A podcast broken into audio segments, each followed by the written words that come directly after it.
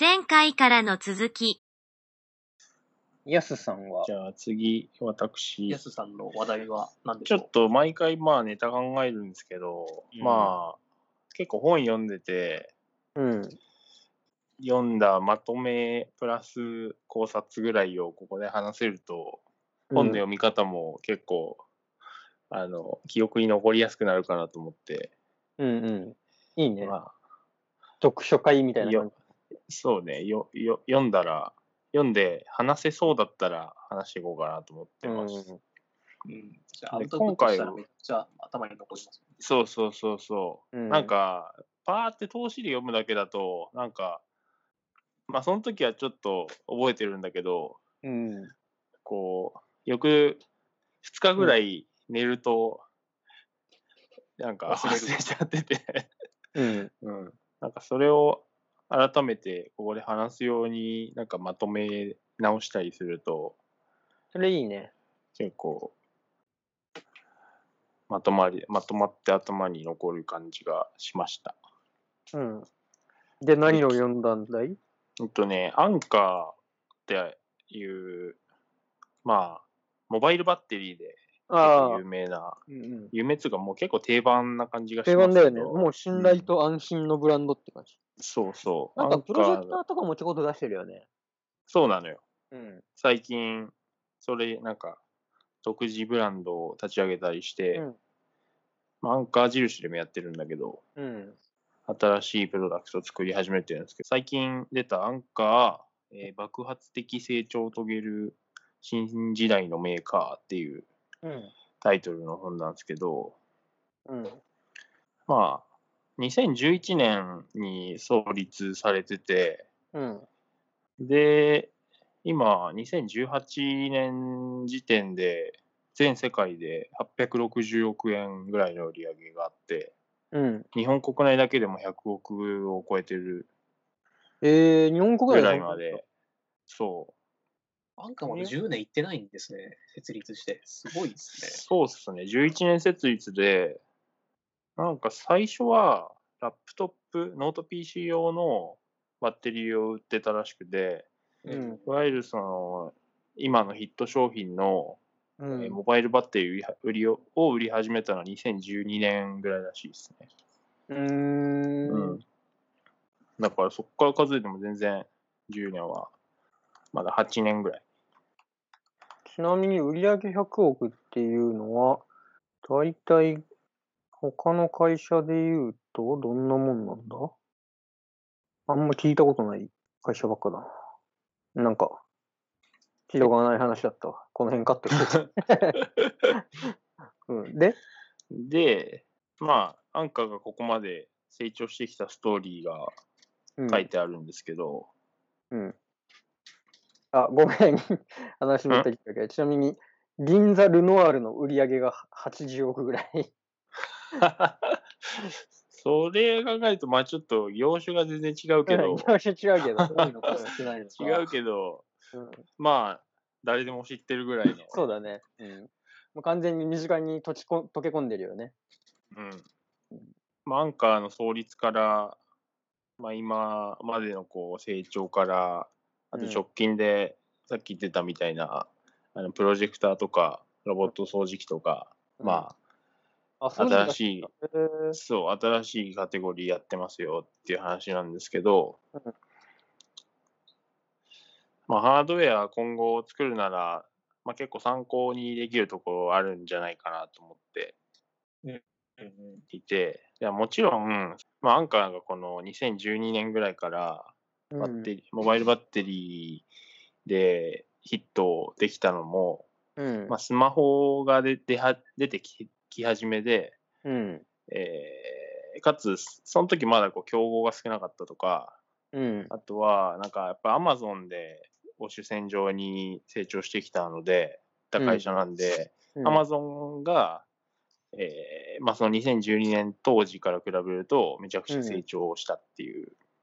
アマゾンの通その二つが販で売れたってこと？直販って、あ、でも、うん家電量販店とかで売ってるよね。なんか。結うん構、そうそう最近はねうん。最近は量販店でも扱いが始まったらしいですけど、うん。まあちょっとこの後話しますけど、もう当初はね、アマゾンうん。一点集中だったんですよ。うーん。うん。生産とかって自分らで工場とか持ってたりするの？いや、ファブレスですね。ファブレスか。うん。で、アンカーのなんかざっくり成り立ちを話すと、うんなんか最初は、このアンカーの創業者って、うん。えー、もともと Google の検索のアルゴリズムのエンジニアだったらしくて、うん。まあ、ハードの人じゃないんですよね。で、当初はまあ Google 本社で働きながら、すげえな。なんかねえ、本社のエンジニアだよね。そう、うん。昼は Google で働き、夜はちょっとこうサイドビジネス的に、うん。なんかラップトップの交換バッテリーを、うんそ。の時ちょっとアンカーって言ってたかどうかは定かじゃないですけど、多分言ってないかな。うん。けど、ラップトップ用の交換バッテリーをなんか売ってたらしいんですよ。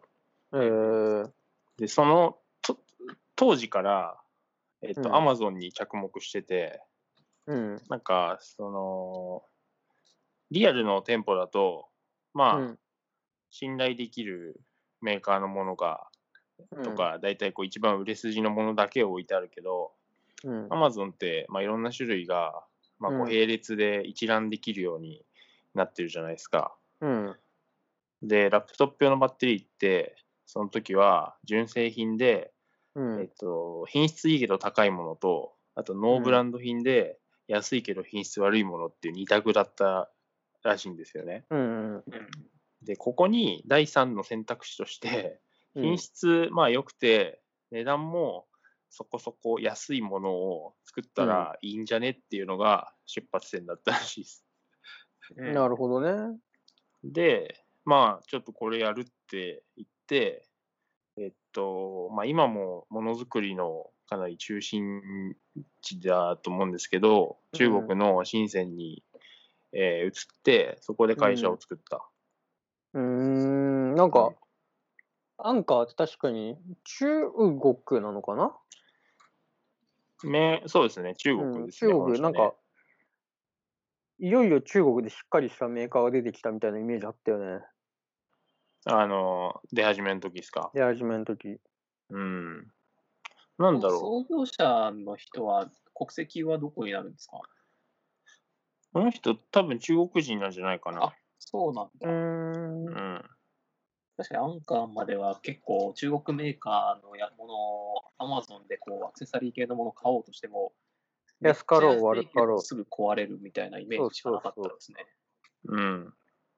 まあ今も結構状況変わんないですけど、まあうぞうむぞうメーカーがいっぱいあって、やっぱり安かろうなものはだいぶこう怪しいですよね。うん。というか結構そのスペックとかじゃ評価しにくくて、かつ、うんまあ、バッテリーだとこう発火したりとか、あのスマホ側がダメージ食らうリスクがめちゃくちゃ高いから、まあ一時なんかすごい問題になってましたよね。うん。それで、あのなんか飛行機への持ち込みとか、やっぱ厳しくなったりあったねしてる。から。サムスンがうんうん爆発するってあったね。あれ大変だったろで、まあ、2011年創立して、えっとね、今世界100カ国以上で売ってるらしいんですけど、うな。めちゃめちゃ展開しとんの。まあ結構それって中国本社とか、まあなんか、その地域の近くにある拠点から、うんまあ、アマゾンに出してますっていうのが多多いらしくて、こうローカルでいわゆるこう販売会社、現地法人作ってオペレーションまでやってるのは日本とアメリカ、中国だけ。日本じゃ結構市場としてでかいんだな。さっきも売り上げも大きいって言ってたし。うん。で、2013年にアンカージャパンがもうできてるんで、早っ。めっちゃ早いですね。結構早い段階ですよね、これね。日本ってなんか、モバイルバッテリー売れるんだね。なんでだろまあ2013年ぐらいだったら、まだスマホが出て5年ぐらい経って、もうみそろそろみんな持ってるよねぐらいな感じだったんじゃないですかね。で、結構、当時の7年前か、7年前のスマホとかだとバッテリーもそんなに持たないんじゃなかったでしたっけっていうのを思ったりするんですけどね。世界的に結構スマホ普及がは早かったのかな、日本は。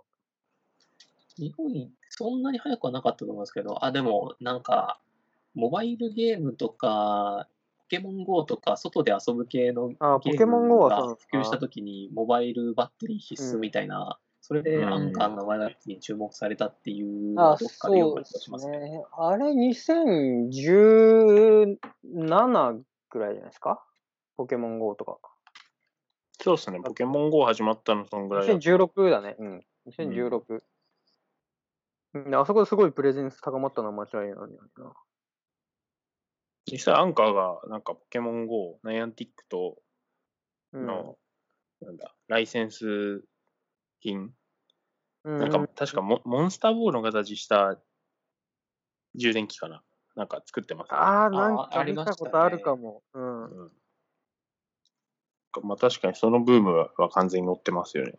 うんうんまあ、とはいえ、2013年にこう日本になに進出したからといって、いきなりこうドカーンと100億売り上げましたみたいな感じでは多分なかったでしょうね。他の中国メーカーと同じように、日本法人持ってるだけのメーカーだったら確か相当あったんで、うんとりあえず2年で日本にこう進出して、7年かけて100億まで結構伸ばしていったっていう感じじゃないですかね。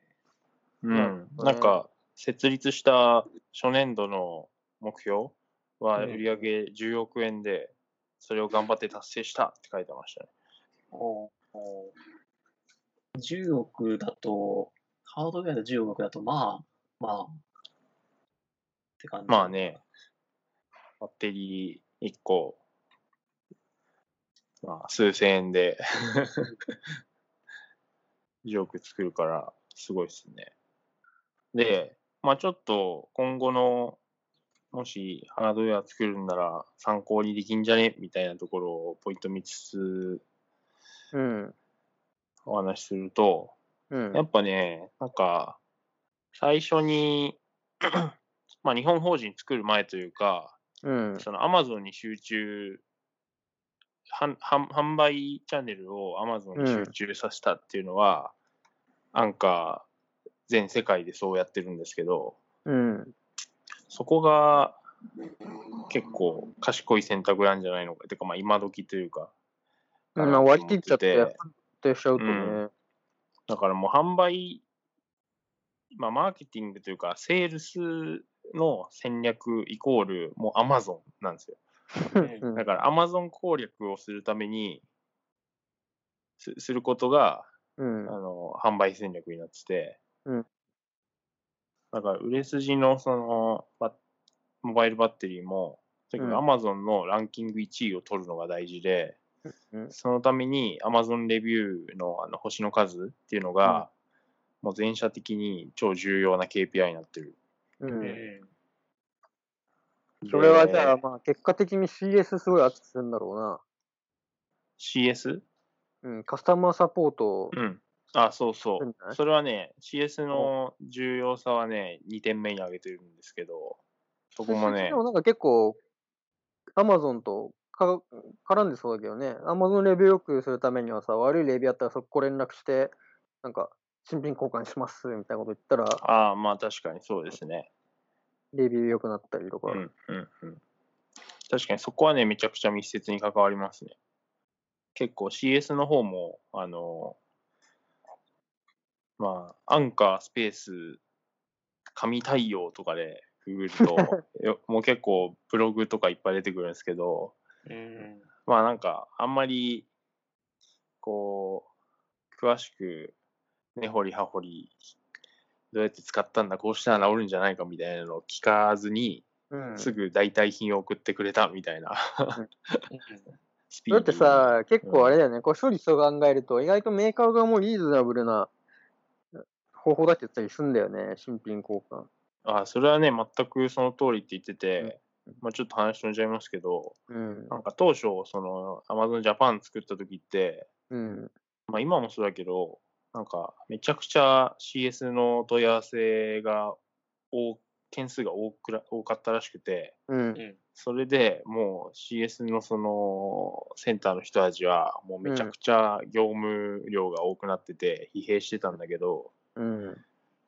でもそれ、そこは、なんか一個一個、なんか、かなりヒアリングして、うん。これでも、あの、動きませんかみたいなのをやり取りしてたからで、うん。でよくよく調べてみると、このバッテリーって、そのどんなに対応しても治ることがほぼなかったらしいんですよね。うん。あもう心理交換、結局やること変わんないんだよ。そうそう。だから、だってもう、不良の連絡を受けた段階で、もうすぐ代替品を送るっていうオペレーションにした方が、うんあの、会社が的にも業務量めちゃくちゃ下がるし、あの、うん。減るし、お客さん的にもなんか神対応とかって言われるし、言われて喜ばれるしで、双方にとってリーズナブルだったっていうことらしいですね。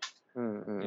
れは本当あるだろうな。俺もアップルでその経験があって、iPad をなんか、あの、ちょっと水水没して画面一部分映らなくなったんだけど、うん。ジミナスバー行ったら、ああ、じゃあ、あげるっつって新しいのくれて、めちゃくちゃしびっくりしたな。確かにだからトータルで考えると、短期的にはその交換の新品代とかで悪化するんでしょうけど、長期的に見ると絶対そっちの方が双方ハッピーってことですよね。うん。まあ、ユーザーのベースの、相当良くなるよね。うん。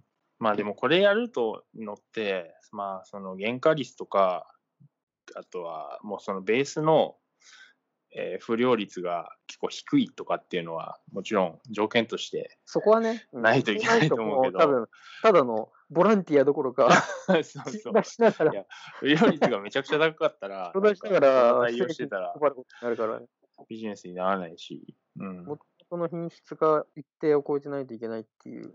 そうそう。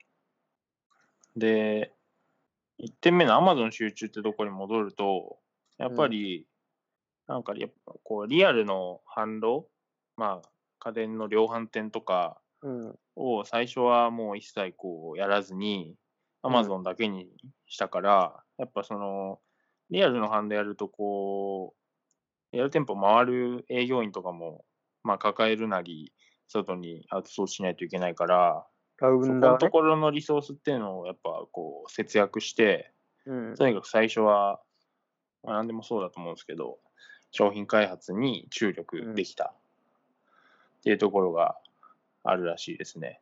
てか、Amazon、い Amazon だけに絞れば、別になんか現地にあんまりいらないですからね。なんか、その、あアンカージャパンできる前も、中国から日本の Amazon に対して、えー出品してうん。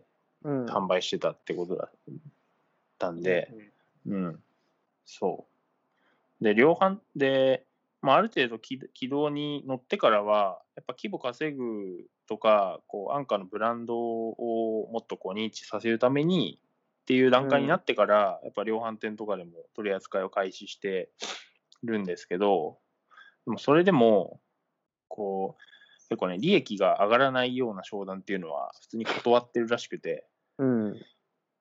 で、アンカージャパンで立ち上げた社長の人とか、あと、うんマーケティングの責任者の人って、なんかもともと、あの、全然、金融とか、うん、コンサル畑出身の人で、うん。なんかこう業界の常識とかっていうのを一切知らない人だったんですよ。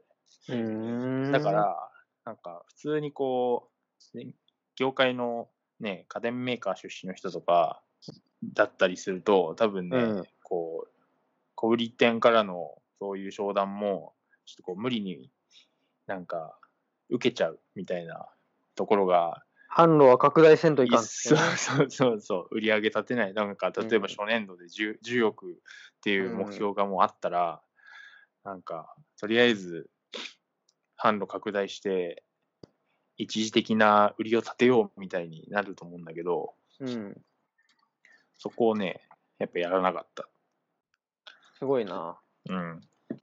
で、この Amazon に集中するのって、まあ実際、まあ商品がある程度いいものできて、お客さんにもちゃんと受け入れられて、1位が取れて、うんレビューが、まあ今見ても軒並みやっぱ4.5とかになってるうん。のやっぱいいで、よね。そう。そういうのが成功して、ああの、実際成功してるんですけど、うん。まあなんか、一からこう、スタートアップでメーカーというかハードウェア作ってやるときって、アマゾンに集、あまあ、アマゾン集中してもいいいいような条件って何かって考えると、うんやっぱアマゾン上で結構カテゴリーがもう切られてるとか、ああ、なるほどね。結構ガジェアット系？マゾン検索最適か。あーというか、まあ、別にどんな商品でもアマゾンにあの出品できると思うんですけど、うん結構その人が、そうそう、人、うん。お客さんがそこになんかそういう感じの商品ないかなってっていう人が、家電とかもドンピシャだもんな。そうそう、アマゾンに探しに来てるかっていうのが多分重要だから、うん。まあなんかすでにカテゴリーがあるとか、ある程度こう、市場があるようなもの、で、かつ、結構こういうガジェット寄りな、あの、ハイテクなものっていうのは、もう Amazon ぴったりハマるんだろうなって思って。モバイルバッテリーってさらに、あれだもんな、その、なんだろう。も持つ時間とか大きさぐらいでさ、他の要素さ、実際見て触ってみないと不安みたいなのないもんね。うん、そうね、そディスプレイとかだったらちょっと映り見てみたいとかあるけど、う。うん。完全にスペックだけで閉じるもんな。まあ、あと、その点で言うと、逆に、うーんと、新規性がめちゃくちゃ高いものとか、うん。あとは、まあ、まだこう、カテゴリーみたいのがなくて、うん。まあ、クラウドファンディングみたいなのがが分かりやすいかもしれないけど、結構こう、顧客となんか一緒にコミュニティ作って、うん。そのプロスタイプとか製品開発を一緒にしていくみたいなスタイルのものっていうのは、うん。まあ、多分ある程度製品が固まってから出すべきで、最初は、うんまあ、ちょいどんなやり方がいいか分かんないけど、自社の EC でうん。やるのが良いんじゃないかなって思いました。うんだからなんかそういう、まだこう、ハマるかわからんみたいな、万人、万人が、一部の人にはめめっちゃ刺さるんだけど、なんか、アマゾンに出す、そういうものをアマゾンに出すと、こう、なんか、全体でのやっぱ星のレビューの数がうん。あんま取れないみたいになっちゃうから、うん。結構そういうものって、結構、アマゾン上で見ると、やっぱ不利になっちゃうなって思って。うん。そうな。で、2番目は、えっと、さっきもうちょっとフライングで話しちゃったけど、やっうぱんカスタマーサポートめちゃくちゃ重視してて、うん。で、かつなんかそのフィードバックをすぐ商品に反映させるような体制ができてる。それすげえよな。うん。ハードウェアでそんなに迅速に対応できるって相当だよね。で、まあ、使ってる商品が相当こうシンプルだからっていうのもあるんでしょうね。まあね、それはもちろんそうその通りで、そのバッテリーだから別にみんなそんなに使い方をで困るわけじゃないし、なんか、えっと充電できないとか、うん。えー充電、その、充電時間が長いとか、なんかそういうところだと思うんですけど、うん。でもアンカーはその不具合というか報告を受けてから、うんなんか1、2ヶ月ぐらいですぐこう改善した商商品を出荷できるっていうふうに書いてましたね。すげえな。うんまあでもバッテリー単純っちゃ単純なのかな。まあね、なんかすげえ根本的な欠陥とかが見つかんうん。ない限りはあの大丈夫なんじゃないですかね。金型起こし直しとかそういうのがなければな。うん。で、CS は、まあこれ、日本の例ですけど、うん。やっぱ Amazon Japan の中で内政というか、その社員がちゃんとやっていて、結構その、まあ大手のメーカーになると、まあ商品企画開発している本社というか、事業組織があったら、うん。まあ、こういう CS って販売とかセールスの会社の、さらにうんなんか、うん、業務委託で、業務委コール託でセンターがあってなそうそうマニュアルがあって、そうそう。そういで、うなんかまあ製品もあんまりり理解してないから、なんか、なんかちぐそはぐうそして、顧客怒って、う。うん。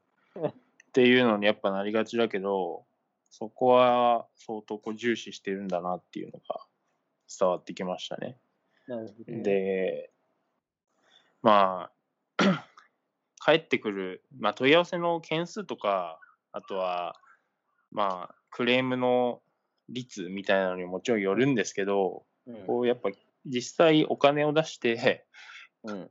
一回買ってくれたお客さんからのフィードバックをすぐ、まあ、品質の改善とか、次のこう製品開発に生かす仕組みって、まあ、これはもうどの事業でも、どうんどんな事業でも変わらずやっぱ大事だから、うん。割とこう新規性の高い商品であればあるほど、まあ、さっきのなんか一緒に、お客さんと一緒に商品開発していく的な、あの、スタイルの話もしたけど、うん。そういう場合ではまさに大事だよなって思って。うん。うん。で、三つ目は、まあこれ真似、学ぶところっていうよりかは、その、今のアンカーの次の挑戦っていうところなんですけど、まあ2012年からモバイルバッテリーを結構手堅く売って成長してきたので、で、アンカー的にはですね、このプロダクトの、まあ、1カテゴリーのライフサイクルって10年だって言ってて、だからバッテリーは2022年ぐらいには結構こう、だんだん陳腐化し始めて、あんまりこう、あー成長が止まるっていうふうに読んでるらしいんですけど、うんまあそのために次の柱になるカテゴリーを商品を開発せねばならんと言って、まあ、最近だとその、えーアクティブスピーカーみたいなオーディオとか、あと、プロジェクター、バッテリーで動いたりするもの。で、ロボット掃除機とかっていうのを次の商品も開発してるんですよね。うん。あの、ルンバみたいなやつね。やってるよな。そうそうそうそう。その充電関連の商品に関しても結構、まあ、新しい技術を使ったりするみたいな。商品も結構出してて、最近だと、なんかあの、MacBook の充電アダプターのめっちゃ小型のやつとか、あるね。うん。なんかそれ新しい素材の半導体を使って、あの、まあ、結構、ハンカーが一番最初に出したはずだけど、うん。まあ、今は結構いろんなメーカー出してきてて、だから、まあ、新しい素材とか新しいこう技術が、まあ、出てきたときに、結構いち早く取り入れて、えー商品出すっていうような取り組みをやっぱちゃんとやってるらしいですね。なんか、結構正しいことを正しくやってるって感じだな。やりきってるって感じだな。うん。だから、まあ商品自体にこう新規性とかってあんまないんだけど、うん。なんか次やろうとしてるのって、まあオーディオとかプロジェクターとかロボット掃除機って見ると、やっぱ多分技術的な強みは、このバッテリーの取り扱いの技術だと多分思うんで、うん。それがなんかこう、生きる商品。だからなんかアクティブスピーカーだったりしても、こう、プロジェクターにしても、ロボット掃除機にしても、まあ、うん。バッテリー駆動するもんだから、それでより長く動きますよとか、そういうなんかノイズが、あの、小さく、小さくできるんで、あの、音質良くなりますよとか、なんかそういうことだと思うんですよね。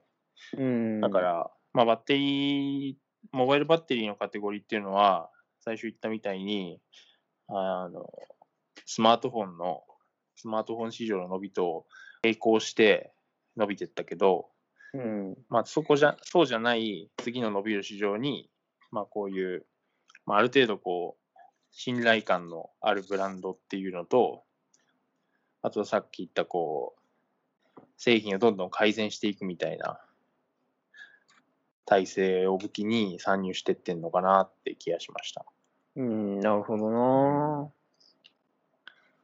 なんか新規性はないんだけど、まあなんか、その、ここは伸びそうっていうのが本当に伸びたら、やっぱ手堅く成長するんだろうなっていううん。気がしましたね。確かにうんハードウェア系のスタートアップってどうしてもこう、あ今までに世の中にない新しいものを作るんだって息が息巻いてる傾向が強いけれど、すでにある市場に、市場の中でちゃんとある程度のものを出せば確実に売れるっていうのはなんかすごく目から鱗というか、バッテリーとかケーブルとか急速充電器とか、もう絶対必要だからね。うん、プラスアルファじゃないからね。そこで品質とブランド確立されたら、それこそ家にあるケーブル全部アンカーになったりしたらね。すごいもんな。ううんうん。常に需要もあり続けるっていうのも、あれだな。うん。ちなみに調べると、アンカーの日本法人は、なんか2013年の創立以来、同じ日本人が社長らしいんだけど、もともとゴールドマン・サックスで M&A とか、プライベートエクイティとか、なんかそういう系のキャリアを経た上に、2012年にそのアンカー本社創業者と出会って、日本事業の立ち上げを、この日本の社長の日本人が提案して作ったらしいよ。うん。とか全然、その製造業畑の人じゃない。そうそうそう。なんかね、なんだっけ、その人のインタビューとかも入ってるんですけど、うんえー大学の時のうんゼミ、研究してたテーマが、うん。あの製造業のことだったらしくて、えいつかー製造業やりたいなとは思ってたらしいです。なるほど。なんか、まあでもそういうエピソードってさ、ちょっと、なんか、持ってそうなとこあるけどな。まあね、ちょっうとん社長だしね、お化粧してるとこあるかもしれないけど。そうそうストーリーをお化粧してるかも。まあ別にそれはどうというわけではないが。うん。うーんそうなんですよ。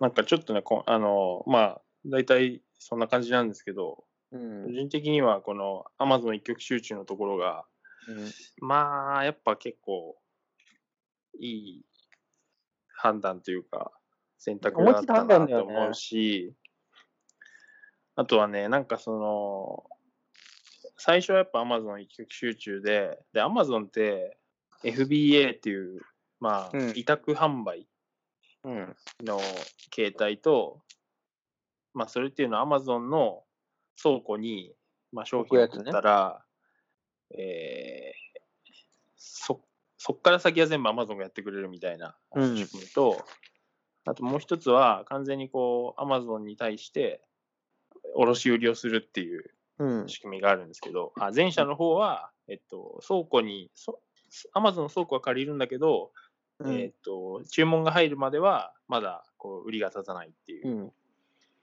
自社の資産なんだけど、まあ、後者の方は Amazon に卸売りだから、Amazon から発注が来て、えっと、もう売り上げが立つ。そう、売り上げ立つっていうのがあるんですけど、あアマゾンの店先を借りて、自分でビジネスするか、アマゾンにもうそうそ卸すかって言っちゃうよね。